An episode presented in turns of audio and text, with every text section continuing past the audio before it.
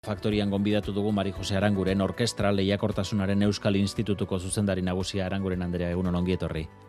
E, berdin baita.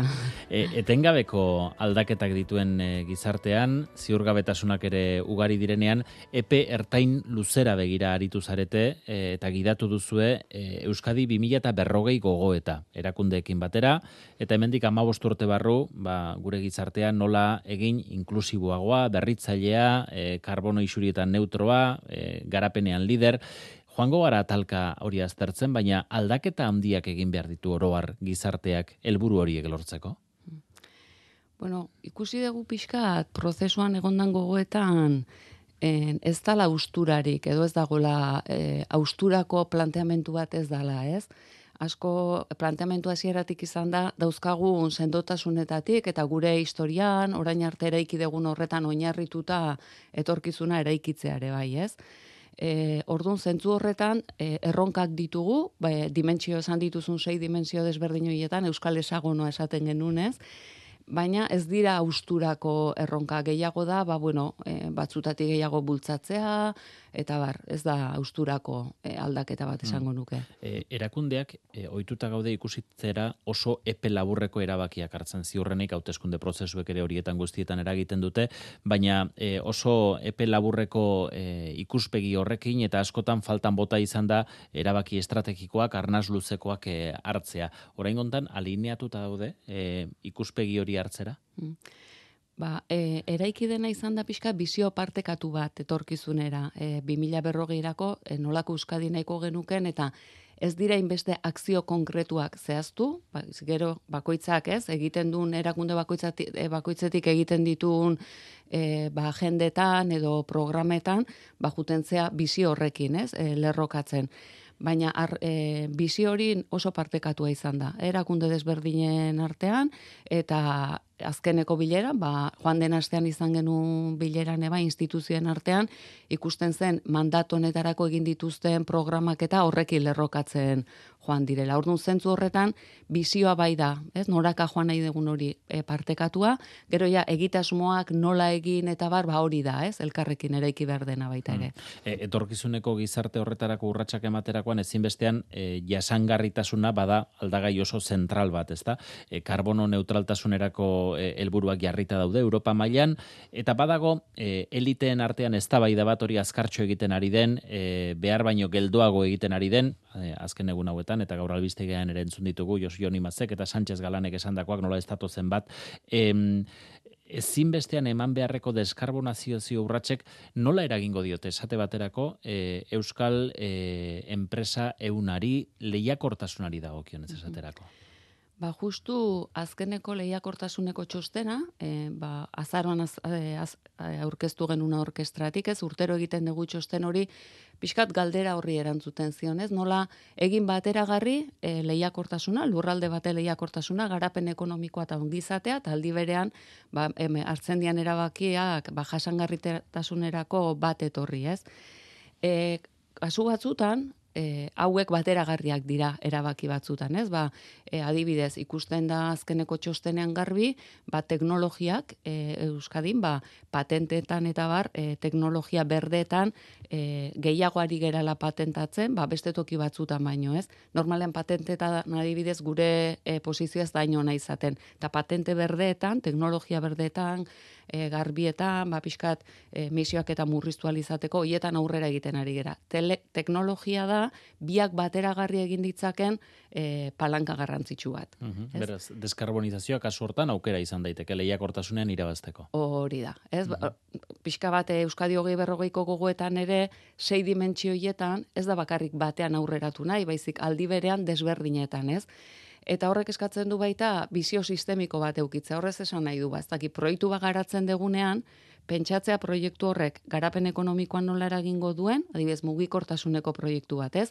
Ze jarduera ekonomiko sortuko dituen, zenbat enplegu sortu dezaken, zenbat enplegu hautsi dezaken ere bai, horrek eragin horiek nola e, beste neurri batzukin konpensatu ditzakegun eta bar, taldi berean baita ere, ba, nola egin dezakegun hori jasangarriago, eta baita ere inklusiboago, ba, adibidez, adineko pertsonak mugikortasun e, hori planteatzerakoan edo proiektu hori aurrera ematerakoan, ba, nola eukiko dugun ba, adineko pertsonen egoera eta barrez, Ordon azkenean da e, guk proiektuak, ekimenak egitasmoa martxan jartzen ditugunean, ez bakarrik alor batean pentsatzea, baizik horrek besteetan zer eragina daukan ere bai e, pentsatzen joatea, ez?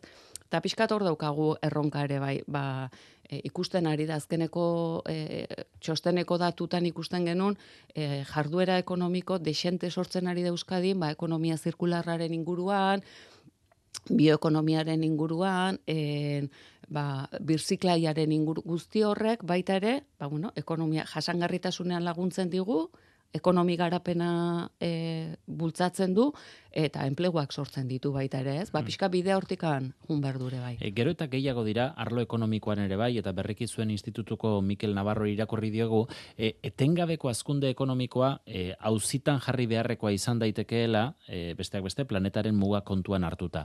E, azkunde hori jo izan da askotan e, ongizaterako ezinbesteko osagai, hori birplanteatu beharra dago? Hmm hor e, badaude, ba bueno, daude eztabaidak, ez? Azkenean e, azkundea ez da inbeste azten geran edo ez, baizik eta nola azten geran baita ere, ez? Azterakoan integratzen baldin badegu erabaki, erabakietan baita ere e, e, ba, proiektuak esan dugun bezala, ez? Martxa jartzerakoan berde nola egin dezakegun edo jar, berdeago edo jasangarriagoa nola egin dezakegun, ba, desberdina izango da gure garapena, hori ez baldin badegu integratzen baino, ez?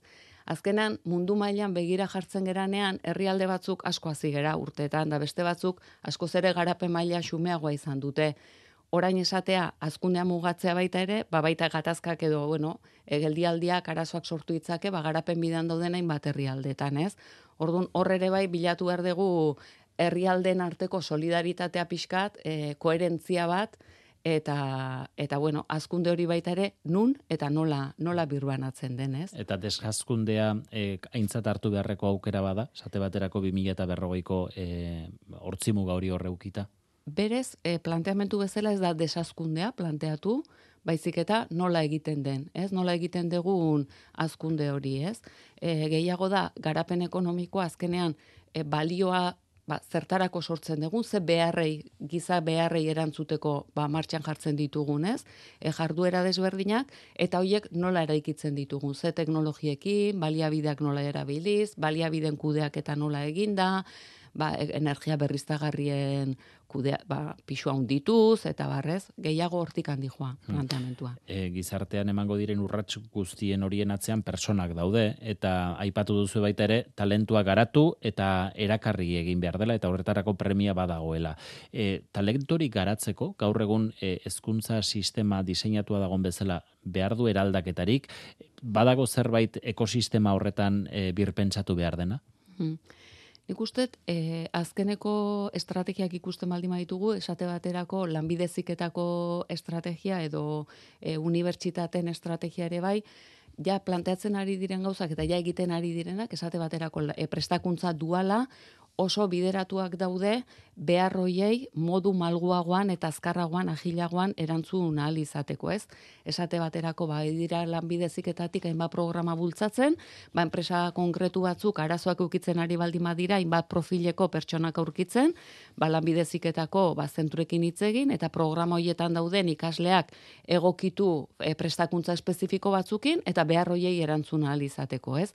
Nik uste, e, bidea hori da, e, badaude hainbat ekimen, baina talentuaren gaian nik uste, kontua da ez da bakarrik hezkuntzak eragin behar dula, hezkuntzaren rola oso garrantzitsua da, baizik eta e, e, arazo oso komplexua da, ez? Azkenean e, pertsona bat erakartzeko, ba, sisteman euki behar gure bai nola e, ze harrera egingo zaion, e, etxe bizitzaren kontua dago, e, baita ere ba, e, daude e, beraien garapeneko aukerak, daukagu baita ere hor beste erronka bat, ez? Ba, bueno, gure kultura, eta hori atatzezan Euskadi hoge berrogian ere, bai, gure kultura, e, gure identitatea, eta bar zainduta garatu, aldi berean, kanpoti datorrenaren harrera ona egin. Hoiek biak nola uzartu, e, nola landuko dugu hori, mm. harrera hori nola egingo dugu ikastetxetan, ba, bueno, hor daude beste erronka batzuk, ba, bueno, ez direnak hezkuntzakoak bakarrik, baizik eta, bueno, beste sail batzuk, ez, edo mm. beste alor batzuk implikatu behar direnak. Baita Gaur egun erakargarri da, Euskadi, talentura,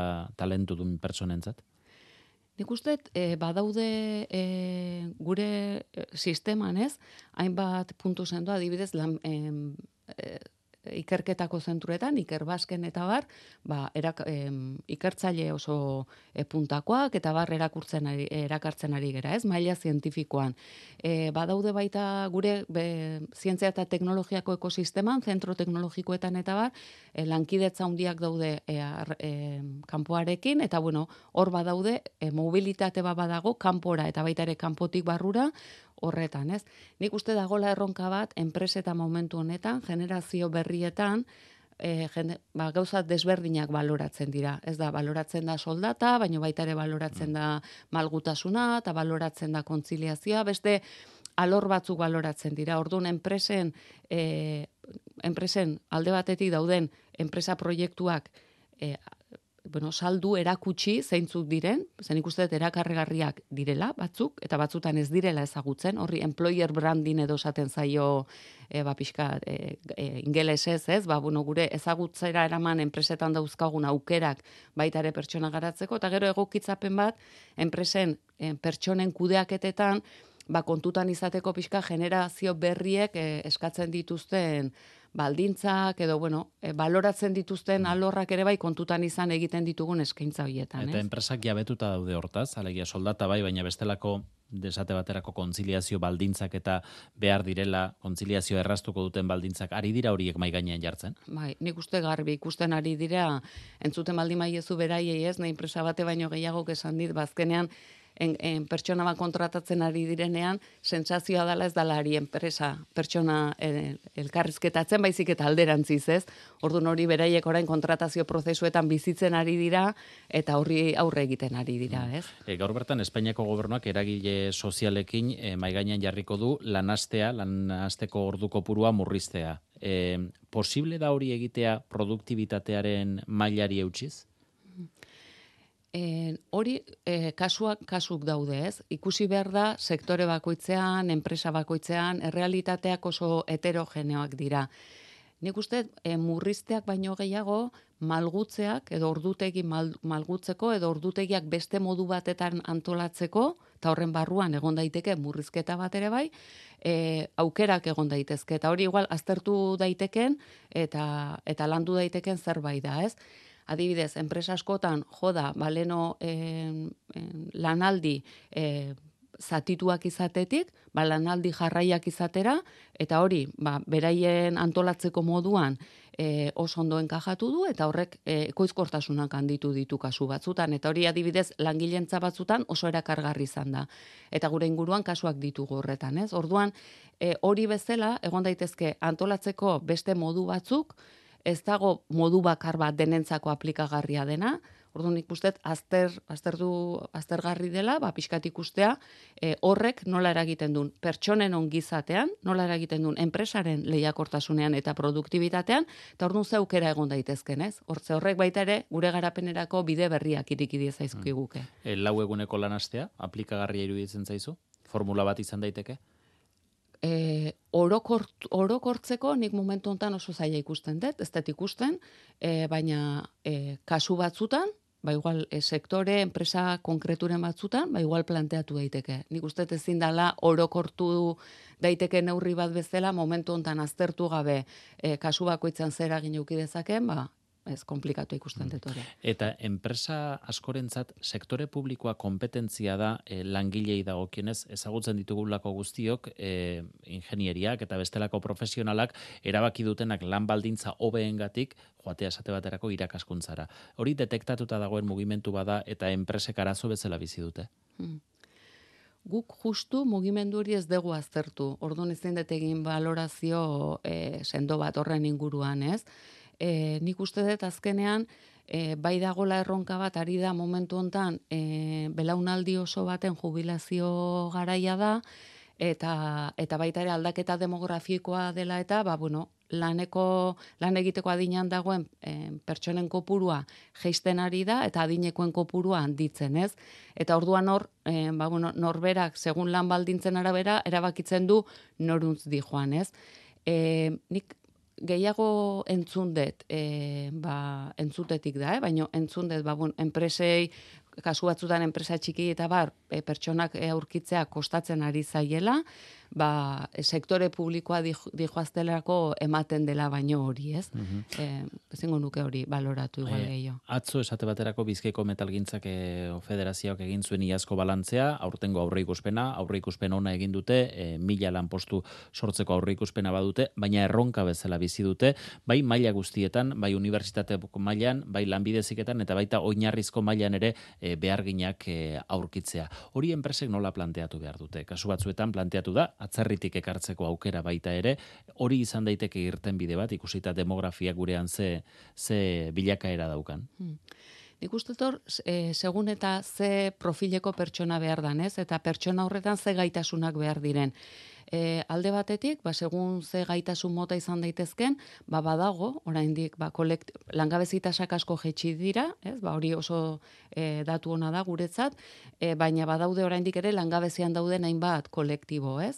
eta ba, batzu dira berrogei tamar urtetik gorakoak, beste batzu dira atzerritik etorri diren pertsonak, orduan ikusi behar da, hoien artean, e, ba, baite lanbiden hainbat programa badaude ez, ba, e, ze gaitasuna dituzten, ze pertsona duen, eta enpresak behar ditun gaitasun hoiek, ea e, garatu daitezken pertsona hoietan eta hoiekin kubritu daitezken. Orduan, egon daiteke bat, ba, bueno, langabet, langabezian daudenak lan merkaturatzeko bidea, ikusi profiloiek bertan aurkitu daitezken kolektiboietan, beste bat izan daiteke enpresan bertan batzutan garape, garatu edo reskilin edo gaitasun berriak sortu itzazketzu, ba bueno, gaitasun horiek momentu honetan ez dauzkaten pertsonetan, eta horrek laguntzen du baita ere pertsonen garapena e, sustatzen, eta hori pizgarri bat izan daiteke pertsonen ere bai bere garapen profesionalean, orduan, enpresa barruan dagoena aztertzeare igual garrantzitsua da, Beste kasu batzutan dira oso perfil eh, esango genuk esate baterako, ez? Ba orain digitalizazioaren gaian, ba softwareen garapenerako oso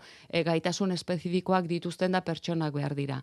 Ba hoiek askotan igual unibertsitatetatik ateratzen edo lanbide heziketako hainbat programet e, ba, e, gradutatik ateratzen ari diren pertsonetan egon daitezke, eta hor igual unibertsitatea lanbide heziketako zentruekin hitz egitea eta ikustea ze programa dituzten, zeratako pertsonak ateratzen ari diren, eta horiek nola e, formatu hitzak egun zerbait osagarriarekin izan daiteke, eta beste e, kasu batzutan ez dago, bertan, ez enpresan, ez langabetuen artean, ez e, ba, ikasten ari direnen artean, eta kasu hietan, ba, bueno, beste aukera ba, baita ere, kanpoan dauden pertsonen artean. Ez da hoietan ere, ba, daude batzutan, bertako jende euskaldunak kanpoan, ba, kanpora joan direnak edo kanpoan ikasten ari direnak edo kanpoan garapen profesional bat izan dutenak eta baita ere ikusita nola dauden ze baldintzetan eta hemen ze eskaini dezakegun ba erakarri daitezke edo beste batzuk, ez? Ba beste profil batzutako jendeak harri daiteke bertakoak ez direnak, baina bueno, eta horretarako adibidez Ego Ameriketa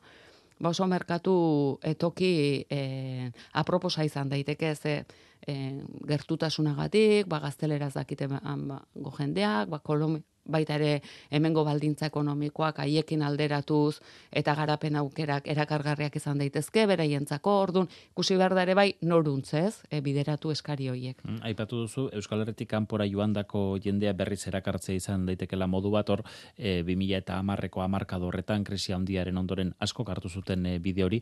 Gaur egun oraindik ere detektatzen da e, Euskal Herritik jendea kanpora joaten ari dela. Hmm. Nik uste batzuk e, batzuk ba, ja ikaster, ikasketa kanpoan egiten dituzte, eta gero jarra, aukera daukate ikasketa hoien ondoren baita ere lan aukera batzuk sortzen zaizkie bertan, eta esperientzia hori hartzea oso baliagarri da baita ere gero bertan, hemen, bain bat e, proiektu garatzeko, orduan batzutan, kanpoan egoteak ez du esan nahi, ez da ere, en, onak hemen gure garapenerako ekarpenik egiten ez denik. Gaur egun adibidez telelanarekin edo dauden e, konektatzeko moduekin eta ezagutzaren ezagutzan oinarritutako hainbat proiektu profesionaletan oso bideragarria da, ba, kanpoan dago norbait, e, baita ere, gure garapenean, ekarpenak egiten aritzea, ez? Orduan, nik uste, kanpora, ba, lehen ere bai, ba, jende asko ikastera joaten da, gero aukerak sortzen dira bertan ere bai, eta inkluso hemen, dauzkagun bat beka, laguntza eta bar, horta bideratua dihoazten, nazioarteko profiloiek sortzea oso nadelako, gure garapenerako ere bai, ez? E, gero hoietako bat asko ba baita ere bueltatzen dira eta horret, horretarako da garrantzitsua baita ere proiektu profesional erakargarriak eta bar e, garatzen jutea eta beste batzuk ba bueno aportatu dezaket ere bai gure ekonomiara, gure garapenera, kanpotik, ez? E, kanpoan egonda, eta horrik ez du esan nahi e, ba, gurera ez dutenik ekarpenik egiten, ez? Mm -hmm. adibidez orkestratik, ba, lankidetzan ari gera lanean, kanpoko instituziotan ari den hainbat euskaldunekin, eta balio aportatzen digute, baita ere. E, aipatu duzu jubilazio aldi handi bat datorrela, e, baby moon belaunaldiaren e, zati handi bat, datorren amarka da honetan e, erretiro hartzera doa, horrek pentsioaren sostengarritasunaren ikuspuntutik erronka bat badakar, baina hortaz aparte, giza kapital horren e, jakintza galtzeak zer ekarriko du? Edo hori ez galtzeko bestela esan da, zer egin daiteke? Mm. Ustet hori dela baita ere Euskadi hogei berrogeian atera den erronka garrantzitsuetako batez. E, hor esperientzia handiko pertsonak daude, gaina egiten dakitenak, hau da gaitasunak eginet, zure lana eginez e, demostratzeitu zure bai ez, eta belaunaldi berriak enpresen, enpresetan sartzean, enpresetan ezagutza horren kudeak eta belaunaldie arteko ezagutza horren kudeak eta eta transferentzia hori modua egokian egitea oso garrantzitsua da, ez? Alde batetik hori, baina bestaldere bai, igual sisteman, siste, malgut, erregulazio mailan malgutasun gehiago egongo balitz, ez, ba, pertsona batek, ba, irurogei eta urterekin, ba, e, batzuk segun zen lan daukaten lan oso fizikoa baldima da, berein egoera jubilatu nahiko dute, baina beste batzuk oso prest egon daitezke partekatzera edo bueno, ba, malgutasuna izan dezakete parte batean e, ba, deskantsu gehiago uki, baina aldi berean aktibo egon ekarpena egiten ba, gure gizarteko proiektu desberdinetan, ez? Bere ezagutza partekatzen, e, gure e, gizartan dauden beharretan beste proiektu batzutan e, balio eranzten, eta barrez, bide hoiek erraztu beharko genituzke, ez? Batetik, ba, erregulazioaren malgutasun hori baita ere pertsona hoiek nahi dutelako edo interesa auki dezaketelako ba, beraien ekarpena egitera eta aktibo egotera eta hori baita ere e, beraien garapenerako oso positiboa delako mm. eta baita erakunde publiko enpresetan eta bar barne kudeak eta hori ezagutzaren transferentzia eta transmisioa ba, partekatu eta aprobetsatu alizateko, ez? Bueno, etorkizuneko gizarte hori pentsatzerakoan e, ez dago beraz, austura aldaketarik, baina pentsatu beharreko puntu bat baino gehiago bai. Eskerrik asko Mari Jose Aranguren orkestrako zuzendari nagusia, horiekin horien errepaso egitera gurera etortzegatik urrengo batera arte. Mila esker, zuei.